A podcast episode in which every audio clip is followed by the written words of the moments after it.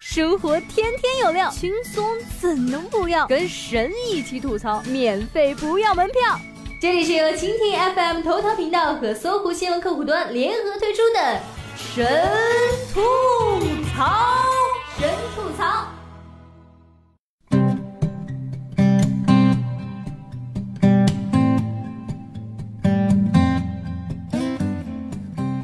嗯，大家好，给大家介绍一下，这位貌美如花的奇女子就是神吐槽的萌妹子主播小冉啦。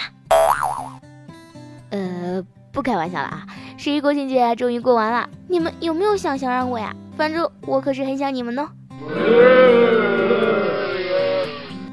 真的？这不。这过完节一回办公室，一位同事呆滞的盯着未登录的电脑蓝屏。我问他：“怎么了呀？”他说：“啊，放假太久，忘记密码了。”这是多么美好的人生状态呀！我连我还活着这件事情都想忘记呢。本来经历了十一小长假的朋友圈全球旅行。我已经成功实现了足不出户游天下的愿望，过得相当满足。当然，期间一些经历让人细思极恐啊，比如被拉进投票群当人肉投票机。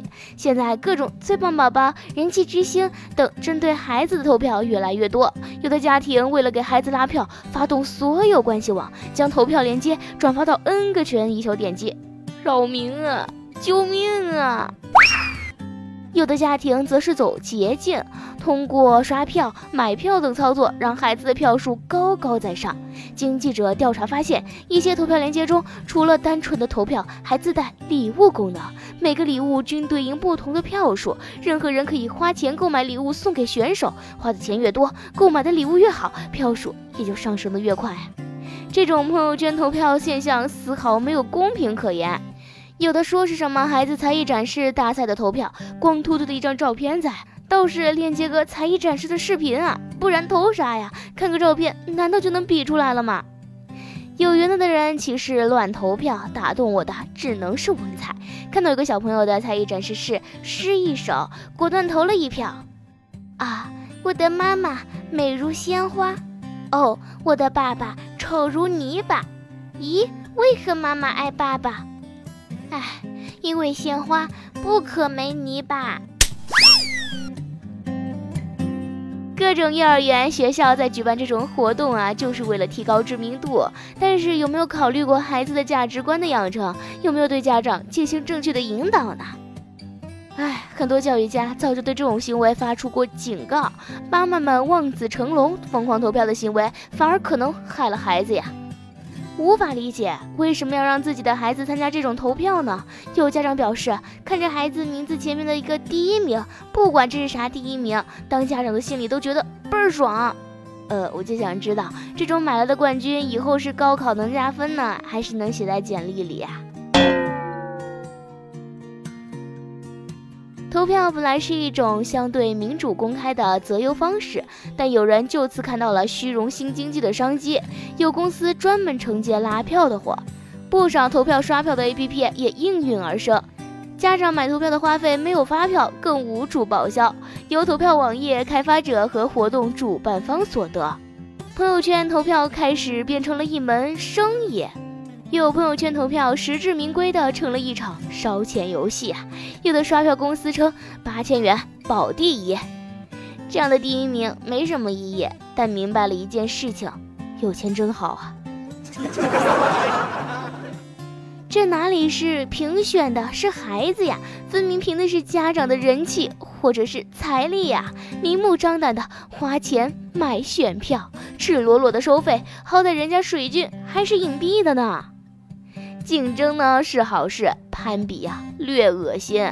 参赛者是孩子不懂事，但是家长的虚荣心作怪。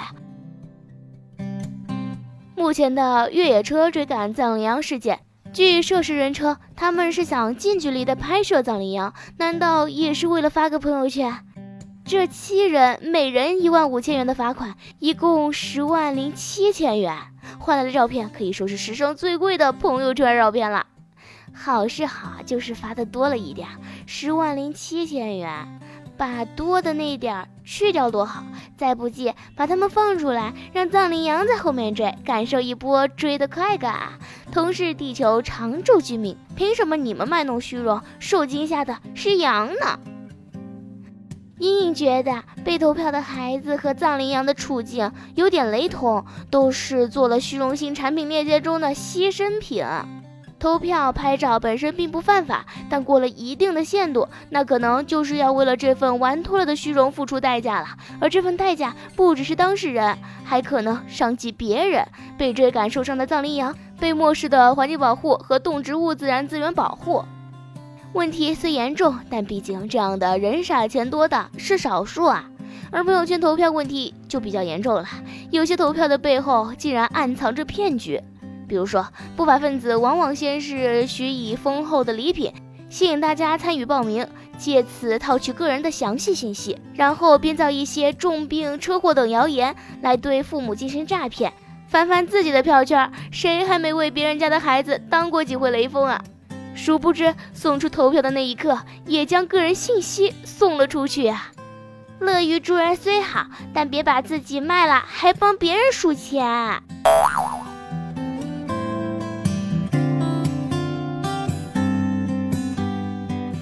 本期节目就是这样了，感谢您的收听。小长假已经过去了，大家收收心，投入到新的学习工作中去吧。我是你们萌萌哒小软妹子，下期节目再见喽。